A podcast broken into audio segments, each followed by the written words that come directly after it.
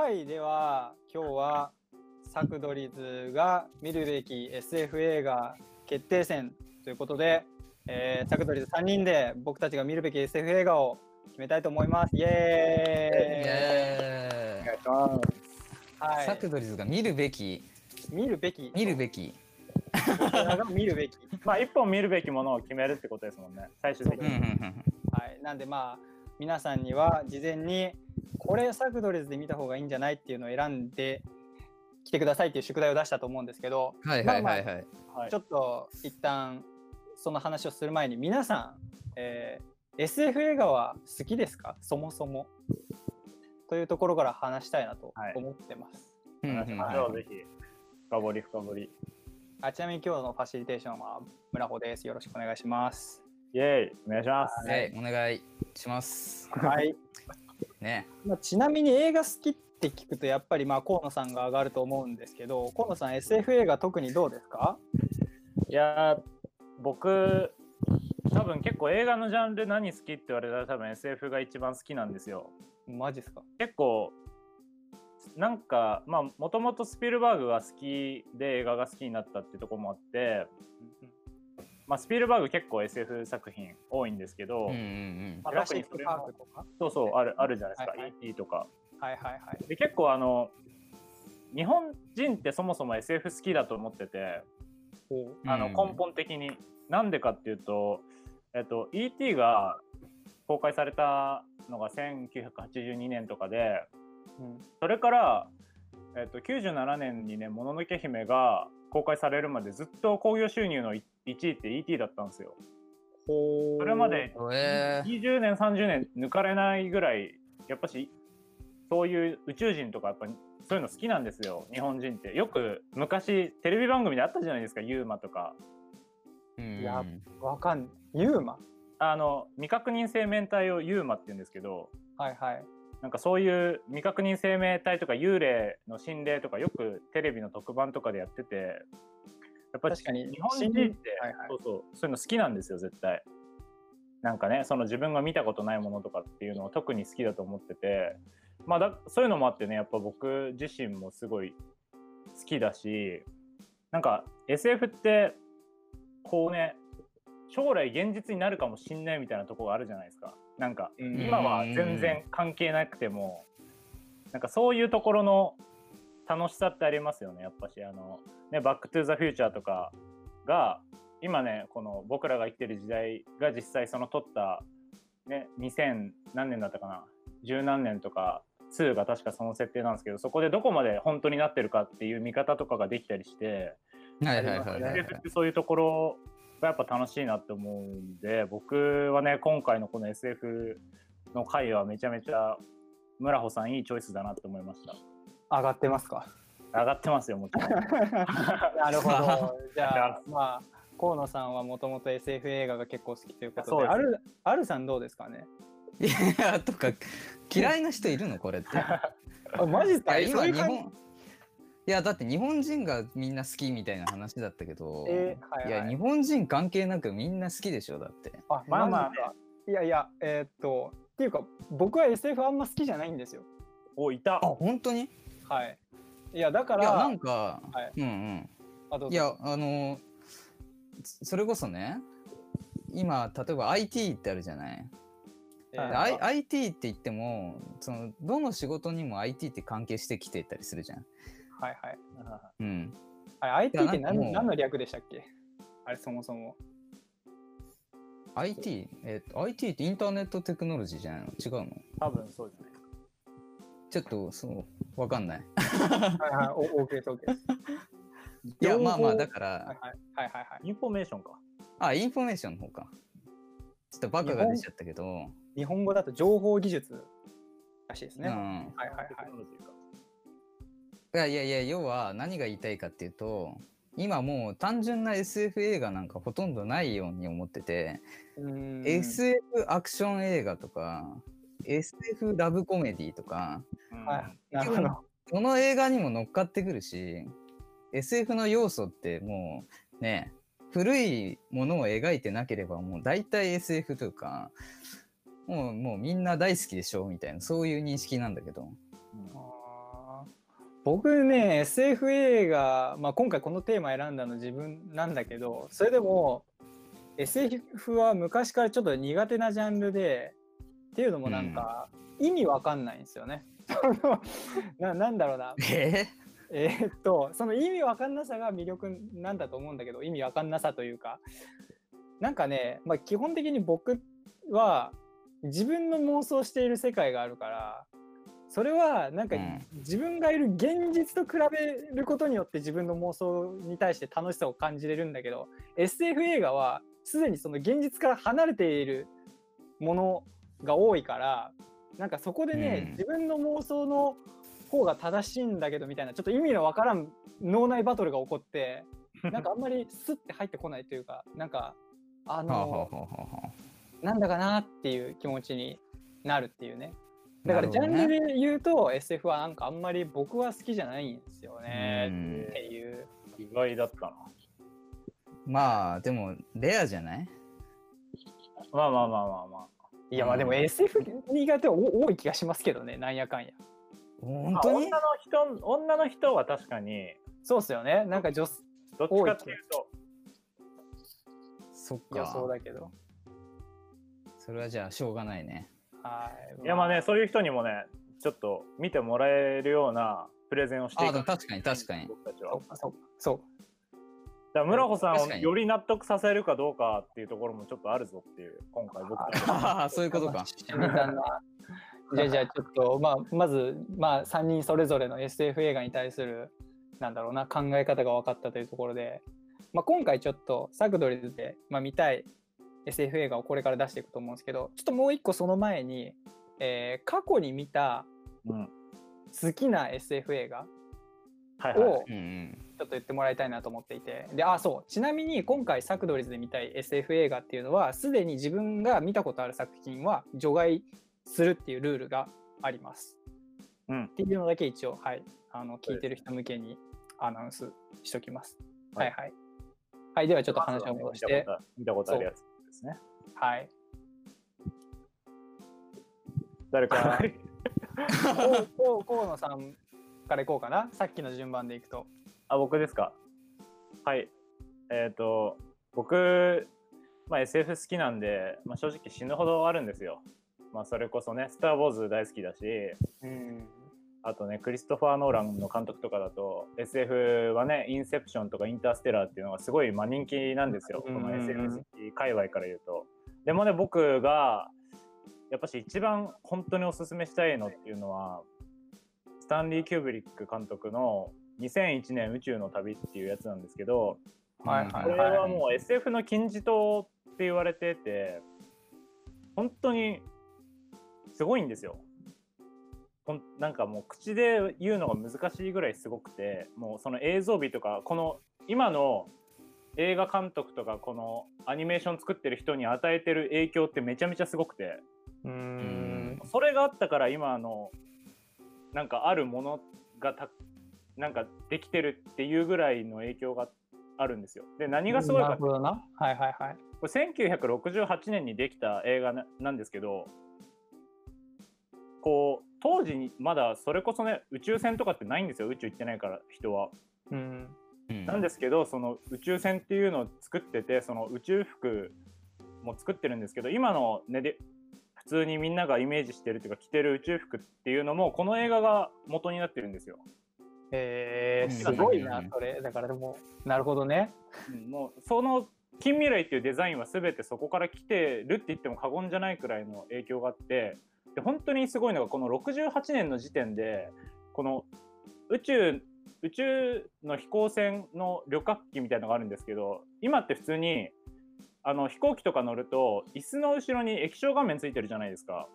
あれがもうあるんですよ普通にその映画には。はいそう通に先見性の。もう普通に iPad みたいなのもあるんですよ、もう手元にタブレットがあってそれで操作するとかもうその68年の時点でも考えてるんですよキューブリックはいやーなんかいいあれですね。そうそうなんかそういう実用に転換されたものが多い SF 映画ってそうそうなん多でもす分ごいなんか本当にすごい SF 映画というかちゃんとした考察の上で成り立っててかストーリー作ったのかなあそうそうそうです。ちょっと思っちゃ本当にすごくて。であのね今みんな Siri とか使ってますけど AI ももちろん出てくるんですよ。春9000っていうやつが、なんか Siri みたいに話しかけるとこう答えてくれるんですね。人工知能っていうのがもうあって、そことの戦いみたいのも描いてるんですよ。その人工知能が人間を裏切るみたいな展開があってほうほうほめちゃめちゃこの映画は68年に作ったって嘘でしょっていう気持ちで見るとめちゃめちゃ面白いでうん。すただ何にも考えないで見ないアホな人は見たらつまんないって言うんですよ全員。いや正直正直もう僕からう言わせてもらえ急にば口悪くなった。もう僕から言わせてもらえばもうお前の勉強不足だぞって思うんで。うん、本当にこの映画はすごいです。僕の中では一番です SF の中だったら。えっと、なんて映画でしたっけ？えっと2001年宇宙の旅ですね。はいはい。なるほ僕ど。の一押しです。ぜひ見たことない人は。あすいません。ちょっと口悪くなっちゃって。いいね。普段は熱が、で。は、アルさんありますか？そういう作いや品。だからこれいや聞く順番間違えてる。いややりにくいわめっちゃ。おかしいでしょこれ前回カメラの話俺が最初にしてるようなもんだからね。あ確かに確かに。そうですね。だんだんしょぼくなっていく可能性があるいやもう本当に。既存の仕組みをまあ。壊しに行く。うん。まあ一応聞かれたからちゃんとやるけど。えーっと過去に見た好きな SF 映画はいはいはい。うん。まあ結構個人的には、えっと映画よりもドラマとかの方が好きだったりするところがあって、うん、だそこで結構ああ映画かみたいに悩んだところもあるんだけど、うん。あ、とそれこそねあのアニメが好きだから自分は、うん。アニメもいいのありますよねいっぱい。SF そうそう。結局 SF アニメ映画っていうのもくくりとしてはあると思うし、うん。えーそれこそなんて言うんだろう。いわゆるガンダムとかああいうシリーズうん。もう SF といえば SF っていうとこだと思うのでうんまあだからねまあガンダム大好きだからそ それもガあげるのもンダムか。ありかなとか思ったんだけど、はいはいちょっとそれそれだとラジオ的に面白くないだろうっていうので あ分かったあのこれかはいはいはい。イデオンっすかイデオンいや違う違う違うガンダムと同じやんけ。さすがにもうこすらない。すいませんちょっとふざけて、うん、ちょっと使いすぎちゃったから。ちょっと寝かしとかないと。イデオンネタはね。そうそうそ。はいうなせんんで、ちちょっと、えっとね、見たことあるやつで、あそういえばこんなのあったなっていうので言うと、エンダーのゲームってわかるかな？ああはいはいはいはいはいエンダーのゲゲーム。見たかな,、うん。なんか記で、憶これ、えっと、多分ね、ずーっと、まあ、あの、えっと、原作小説があって、原作小説はめちゃくちゃ古いんだよね、これ。あそうなんですねうん。で、それこそ、なんだ、ちょっとちゃんと調べてないんであれなんだけど、あの、うちの、それこそ親父が原作が好きだったみたいな話を聞いてて、えーそれで、それが映画化するみたいな話を聞いて、ワクワクした記憶があってね。ううんんうんうんうん、で一応まあどういう映画かっていうのをざっくり言うとえっとね子供たちがなんかゲーム感覚でなんか戦争をしてるような SF で、ほうん、あのなんだろうその大人が戦うリアルな戦争じゃなくてなんかそのゲームが強いやつが、えー子供がなんかその戦略のうまさとかが評価されてなんかリーダーにさせられてみたいな、うん。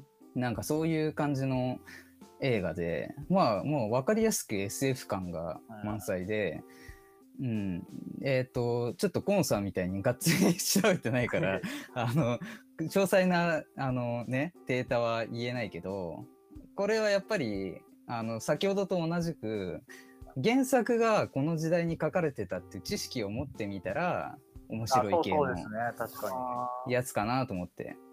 これはあどうぞ村尾さんあーすみません。えっ、と、これは、えっ、と、洋画なんですかね？よ洋画ですね洋画だね。あーうん一応ハリソン・フォードとかも出てますねこれうん。うん。そうそうそうそうそう。なんか個人的に今聞いててすごい感じたのがこれって結構ガンダムとかエヴァに影響を与えてる気がするんですよ。あいやそうそうそうそうそう多分なんかここの内容っていうかこの少年がそういうね武力というかそういうのになんか祭り上げられるじゃないけど選ばれるそうそうそうそうそう。ガンダムもそう。まさしく子供が自分の意思じゃなくて戦争に巻き込まれてってっていうストーリーだから。あーじゃあすごいそれの先駆けですねこれきっと。そう。そういうなんかあの原作を知ってより楽しめるっていうのが多分 SF のなんかねまた別の楽しみ方だったりもすると思うんでああ、うんなるほど。えっ、と原作っていうのは本本があって、それとまあ映画の。そうそうそうそうそうそうそう確かにな映像 SF とかは特に映像表現になった時のなんか凄さが普通のうんさ映画より違いそう。そうですね。それもそうそうそうでうん昔は多分その技術的にできなかったことが今の時代になって再現できたりっていうのも、えーまあ、小説原作の SF の面白さだったりもする気がしてて。はいはいはい。うん、あでもちょっと面白そうだななん。そうそうそうそうそうそうだからこれ見てなかったら俺見る映画に選びたかったぐらいの結構面白い作品かなっていうなるほど。いい選エン択。ダーのゲーム。うん、ありがとうございます。じゃあ一応最後自分も言っておくと、まあ、僕はさっき言ったようにあんまり SF 映画を、まあ、見見ていないわけじゃないけど好きじゃないからそこまで記憶に残っていなくてその中でもちょっとあアニメでもありでいいっすかっていういや、いいんじゃない。早速。すみませんえーっとそう過去に見た作品でハマったのは実は1個あって SF 作品それがサイコパスです。あーアニメの。ああれはね、えー。映画もあるんだっけ？映画も一応あるんですけど、まあ僕は普通にそうそう。僕は普通にアニメシリーズを見てハマってっていう感じで。でまあ少しだけあらすじを説明するとまあ今僕たちが住んでいる現代よりもまあ未来の話でうん。えーっとまあその未来では人のなんだろう性格とかが全部数数字で管理されてるんですね。でえーっと犯罪係数っていうものがあってもう生まれつき、えーっとこの人犯罪しそうだぞっていうデータがあの国に蓄積されていってるんですよ。はいはいでだからうん犯罪をする前に事前にその犯罪系えっ、となんかそのデータに基づいて犯罪をする前にその人を捕まえることができるっていう世界なんですね未来は。はいはいでその中でえっ、とまあその執行員っていうそういう犯罪係数が高い人犯罪係数が高いと捕まる対象になっちゃうんだけどそのけ犯罪係数が高い人を、えー捕まえる人がいてただ結局犯罪の現場とかを見てしまうとその係数が上がっちゃうんですよ。えー、とごめんなさい。僕ちょっとこの説明うまくできないできない自信があるんだけど。あのだからそれまでは犯罪をするはずではなかった人が犯罪に巻き込まれたせいで、えー、と捕まえる対象になってしまう。でそれのせいで主人公の常森あかりっていう、まあ、新人の、まあ、警察官がすごいうろたえるんですよ。えあの人何も悪いことしてないのにみたいな。でもその執行員っていう、まあ、実際に捕まえる人が、えー、といやでも犯罪係数は上がってるからこれは捕まえる対象だからって言ってもう容赦なくもうぶっ殺しちゃうんですよ。でそれでもうもう1話目から1話目からだったかな？2話目だったかな？忘れたけどもう主人公のメンタリティがガクーってなってそこからストーリーは始まっていくみたいな。でそういう主人公の考え方と社会の仕組みの戦いみたいなのはがこの作品の面白さです。すいませんすげえ分かりづらかったわ。はい。見たことないからそんな話なんだってなりました。うん結構作品自体は有名だけどね。ね確かに確かに。うん。自分も見たことはないから。なんかね結構あ本当にそうなりそうだなって思うようなそのその作中の社会の仕組みみたいなのが多くてなんかね妙な納得感があるというかぜひちょっと気になる方は見てほしいんだけど。っていうところですかね。はい。なるほど。結構三者三様のやっぱしなりますね僕らは。ありましたね ばらつきましたねばらつきますね本当に。いやではではじゃあちょっと本題の方に移ろうかなと思うんですが、はいはいはいはいはい。釣りましょう釣りましょこれ順番大事よ順番。これ順番大事ですね。でちょっと次はサクドリズで見るべき SF 映画っていうのをそれぞれ語っていこうと思うんですが、さあ順番、うん。じゃんけんう リモートでえー、嘘。でもなんかいやいいよみんなさ独断で。うん。みんななんかリモートってじゃんけん無理でしょみたいな入りから入るけど実際どうなんだろう？本当に無理なのだろうか。いやまあいやできると思います。よできちょっとると思うややちょっとやってみていいですか？はい。はい。逆に遅れてるとか分かりますしね。じゃあいきます。最初はグー。最初はグちょちょちょっと待ってちょっと待ってちょっと待って。もう僕が言うから ああ面白いー。はいじゃ最初。あなんでちょっと待って僕が言うからふざけ出しちゃった、はい。最初はグーじゃんけんほいあわかんないこれあ俺負けた河野さん負けましたね。じゃあ河野さんが最初にしましょう。え、はいそう。ちょっと待ってよ。あ違う順番大事って言ったの。自分で決めればいいあ、それそれいいですね。じゃあああ、勝った人そうね。がじゃあ今僕とアルさんが残ってるんで僕とアルさんにじゃんけんします。はい、最初はグー、じゃんけんほい。はい、何このラジオはい。はい。じゃあ最後です。あいじゃんけんしてますこでしょ。すいません少々お待ちくださいはい、あまはい、またいいこで決めてるすん。であもはいうラジオなのにしょ最後しないねなんか今あ、またいこいやです。いやいや嘘あいこでしょ。あまたいこです。いやいやいあいややばいやばいこでしょ。ちょっと放送事故もあ、嘘でしょ。あいこではい、しょ。こうでしょ。よ録し。狙ってんのかあ負けた。はい、はい、勝ちました。あじゃあアルさん何番がいいですか？はい。ちょっと10連愛子決めた後で。いや怖かった。怖いわ本当えー、どうしようかな。2番目かな、じゃお2番目。いいとこっすあ。2番目でいきますよ。ぶった切ったね。じゃあ、うん。まあ、僕は、じゃあ最初、最初いきます。いや結局結局最後 どうぞじゃあ村尾さんお願いします、はい。では、これドラムロールっていうか、あれがあるのかな？おあんじゃないですか？あ、ドラムロール？ででででででみたいなんかアルさんなんかありませんでしたっけ？あドンかいつもドンかな。おお、すごい。これこれ違うねなんか。違うね。ちょっと用意がないんで。これぐらい。はい、ドドンでお願いします。じゃあ、はい、はい僕からまず、サクドリ3人が見るべき映画、SF 映画、いきます。はい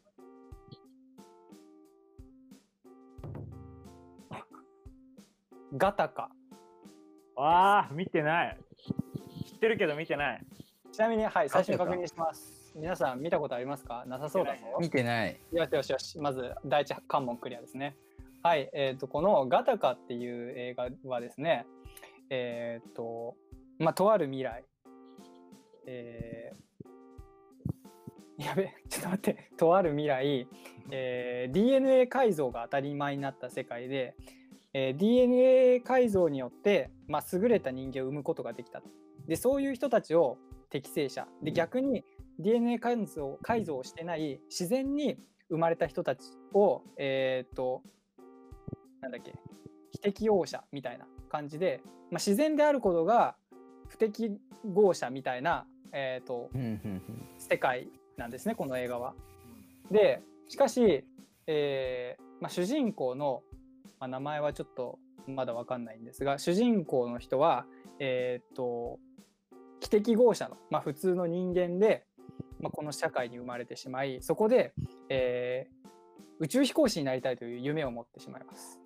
でも、うんまあ、もちろん非適合者っていうのもあってもう周りからは絶対に無理だとかいろいろ言われてるわけですね。もうせいぜい慣れてもその、えー宇宙飛行士がいるなんか施設の掃除人ぐらいだと、まあ、そこまで言われていてけどこの主人公はいやもう自分は絶対になるんだってことでもう本当に小さな小さな努力を積み重ねていくわけですよそのどれ泥臭い努力をね。というのはどういうものかっていうとなんだろうもう自分がまずはえーっと適合者って思わせないといけないから、うんえーもうその非適合者っていうのがバレた時点でそのなんだろうな宇宙飛行士になるための、えーせ選定からは外れてしまうのでなんでまずは自分を偽らないといけないっていうところからもう人の髪の毛をもらったりとかもう毎回自分が使い終わった後のえー、と PC 周りとかも毎回きれいに掃除したりとかそういうすごいなんかこう自分を殺す努力をしまくってしまくって夢を叶えようとしているっていう主人公にまあいろいろなこう災難が降りかかるわけですよ。っていうような作品なんですけど、まあ、なんでこれが、えーっとまあ、サクドリズが見るべき映画なのかっていうところなんですけれどまあこれは別に正直サクドリズがというよりかは多分なんかこうやりたいことがあってそれに向かっている人は見るべき映画だなっていうふうに思うんですけど確かに確かに。すごい良さそう。そうなんかこういうなんだろうなそのここで描かれているこの映画で描かれている努力ってすごいねなんかただがむしゃらにやるとかじゃなくてもうちょっとやっぱ悲しめの努力なんですよやっぱ自分を殺さないといけないみたいな。でもそれって悲しいことなんだけどでもそれだけ夢に対するなんかこう姿勢というかもうそこまでしてまで自分はこれ叶えたいんだっていう思いって多分ねその何何かやりたいことを何か叶えたい夢がある人は絶対なんかそこは参考にすべきところがあると思っていて。うん。で特にサクドリズとか多分それぞれ野望が強いと思うからなんかそういう我々が見見見るべきそこから何かを学ぶべき作品だなと思って今回ガタカを選びました。なるほど。あないですか終わり。あなんかいいとこ持ってきたね。いやいやいや、全然見たいと思いました。聞いて。よしよしよしよし。よしよしよしよし。はいっていうのがまあ僕のおすすめ映画ですありがとうございます。まあいったなはじゃあ次はアルさんですね最初にしとけばよかったな 確かに。若干2ってハードルある。本当だよねえーっとはいじゃあ僕が一応用意してきた作品はい。あ大丈夫ですか？あ、大丈夫大丈夫です。はい用意してきた作品はえー、トワイライトゾーンはいはいはいはいはい。見てないと思います。超次元の体験っていうやつなんですけどこれ知ってますか？知らないですパッケージとかわかりますけど、うん見てないです、これは俺。何村尾くん？僕も見てないです はい渋いっすよね、これ多分。一応じゃあ第一難関門突破はいえっと「トワイライトゾーン」これそもそもはえっと SF テレビドラマシリーズうんうん。でそれの映画版ですねこの「トワイライトゾーン」超次元の体験はいはい。うんでこれ自体は1983年制作のアメリカ映画と、えー結構古め。です。で、トワイライトゾーンの、えー人気ドラマシリーズの方をたどると、えー1959年から64年まで放送されたシリーズで、うん。えー基本モノクロの作品だと。だからもう SF のなんか元祖みたいなうん。ドラマシリーズのうん。一応映画版っていうところで、なんか面白そうだなっていうんで選んでますと。はい。うんで、えっ、と、これ自体どういうものになってるかっていうと、オムニバスなんだよね。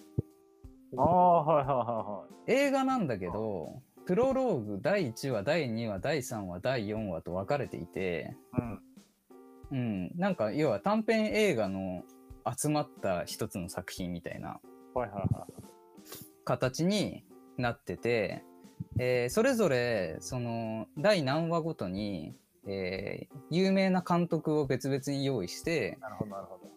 作ってると。うんえージョン・ランディス、スティーブン・スピルバーグ、ジョー・ダンテ、ジョージ・ミラーと、まあ、結構もう超大物の、えーまあ、当時若手のうん監督を集めて作った、えー SF 映画っていうところで、まあこれはなんか今回のこのテーマにぴったりなんじゃないかなっていうんで持ってきました。はい。っていうところでちょっとそれぞれ正直話の内容とかたどるとなんかねもう輪が分かれてるんでこれはもう見てのお楽しみっていうところで。あれなんですか？えっ、と映画の中でいくつか話物語が分かれてるってことなんですか？そうそうそうそうそうそうそう。え。それぞれ別の話で監督も別でっていう。はいはいはい。ああなるほどうん。なるほど、で一つの映画なんだけどいろいろ楽しめるし、えーまあラジオで話す時に、まあ、話題もたくさんあってこれはもうハッピーってことでなるほどな。いやでもちょっといかがでしょうか？なるほど。以上です。い いいいんじゃないですか。いいチョイスな。うん。じゃあ続いて河野さんですね。はい。えっ、と、じゃあ、僕、河野が、えっ、と、サクドリーズ3人で見るべき映画発表します。僕がおすすめするというか、見たい映画は、は、世界で一つの彼女です。ああるん？いや違う違う違う違う今ドドンがあ、びっくりした。あ、そういうことか。いや、やばい、めめちゃくちゃだ。ちょもうもう一回言い直そう。もう一回言い直そう。もう一回言います。もう一回言います。びっくりした。はいで僕がおすすめする映画は、はあ、世界で一つの彼女です。失礼しましいやいやたちょっと待ったんですけど。なんだ、それは。ちょっと聞いたことない。これ僕多分一番多分この3つの中だとメジャーどころでちょっと心配だったんですけど、えもう一回作品名言ってもらっていいですか？ははですね、あの C ははのはですね。はいはい HER のは。はでサブタイトルが世界で一つの彼女です。お正直これ俺あーめちゃめちゃ寝かせてたというか、いつか見ようと思っててずっと見てない作品で DVD 持ってるんですよ。ええすごいこれめちゃめちゃ評判良くてなんか名言集とかそういうのがサイトサイトっていうかそういうページができるぐらい結構言うすごいなんていうんですかねば万人受けじゃないけど割と評価が高い作品ででこれが何かっていうと世界で一つの彼女っていうのがこれ人工知能のことを言ってるんですよ。ー簡単に言うとなんか主人公の中年の男が奥さんを亡くして悲しんでるところにその人工知能の、まあ、シリみたいなもんものに彼が恋をするっていう話なんですよ。声しかしないんですけど声しかしない彼女にああなるほどね。恋をするっていう話で、まあ正直サクドリズってこういうね恋愛的な部分って全然触れないからあえてここに3人で踏み込むというか3人の恋愛観っていうのを聞くにはぴったしだなと思って。全滅する可能性があるな。でこれでちょっとさらに興味を持ってもらおうと思って言いますけどこれ主演の男がうん。なんとホワキン・フェニックスなんですよ。うん。そこ気になるよねすごいで声がスカーレット・ヨハンソンなんですけどこれ撮影中の合間本当に合わないようにしてたらしくてこのこの声と実際会えないから本当に合わないように撮影をしてたらしくてうん。そういうね裏の努力とかもあるらしいんでまあなんかそういうところ本当にガチだなって思うんでううん。結構ねこれ劇場も結構最初少なかったけど評判を評判に呼んでねその映画館でやるところが増えたっていう作品なんで多分内容はめちゃめちゃお墨付きというかいい内容になってんじゃないかなって思います。いやいいな気になる。これはうん多分これで選ばれなくても僕は見ます。ぁ さあ、じゃあ今3人全員言い終わりましたが、えーもう一回振り返ると、えーはい僕がガタカで、アルさんがトワイライトゾーンで、河野さんがハー世界で一つの彼女ですね。はい。で、さあこれ、ちなみにどうですか？それぞれなんか今気になってる作品3人の並べてみて、これ自分、うんいやずうん。気になるなみたいなあります？うん全部いいよね。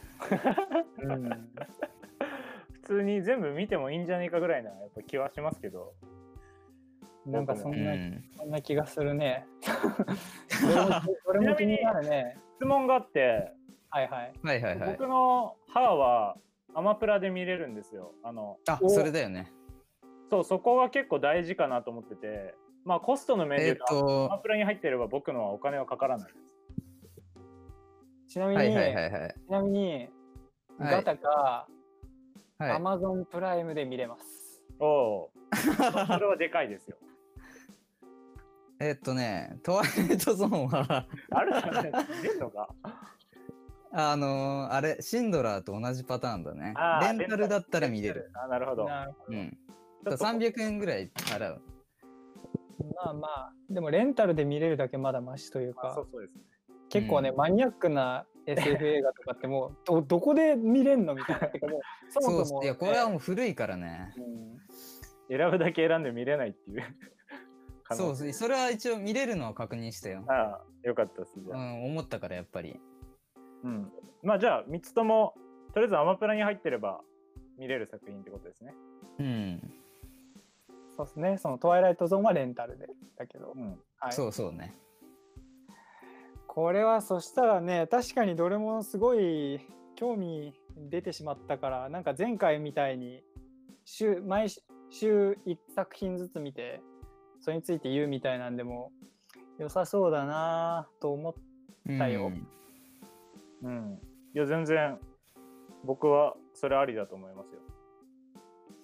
そうね、どうなんしようかか、無理に、あ、これあれじゃないですか、その自分の見る週になったら自分がプレゼンっていうか、そのホストやればいいんじゃないですか。あ。そうね、そうね。あ、そだから多分次回自分仕切りだから、はいはい。次回から順番に見てってってもいいし。う。トワイライト、ハー、ガタカっていう順番でうん。毎週にするのもありかなっていう気はします。え、それいいんですか？なんか皆さんのやりたい話を、なんか、いやねちょっと実際もうもう来週詰まってるんだよねじゃあちょうどよかったですね、あれ。あの一応ねあるよ。考えてるのはあって。ああ。まあ逆にちょっと持ち込めるならこれプラスでやってもいい。そうだねなんかそうだミミニねミニというか感じで。うん。うんうんあ、それもいい感感じしてもらえたら嬉しいかも。そう、それそうしましょうか。あ、はいそうしようかな自分のやつそんなにね多分尺取らないからなうん。じはいはいゃあそれでいきましょうか。よければ。おー、やったぜ。じゃあじゃあトワイライト、ハー、ガタカか。はい、ガタカトワイライトゾーン、ハー世界の彼女は、それぞれ全作品見ましょうということが決まりました。うんイェイ。イ楽。しみだぜ。じゃあちょっとうんいい順番、んじゃないのうん。順番？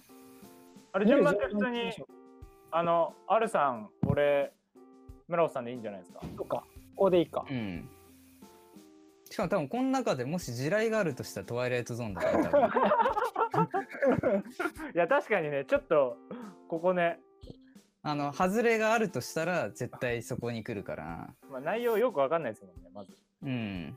けどなんかやっぱ一回は見とかないとなっていううん、シリーズではあるから。な確かに俺、この中のスピルバーグのやつ、見たいなって思います。あの、スピルバーグ好きだし。うん。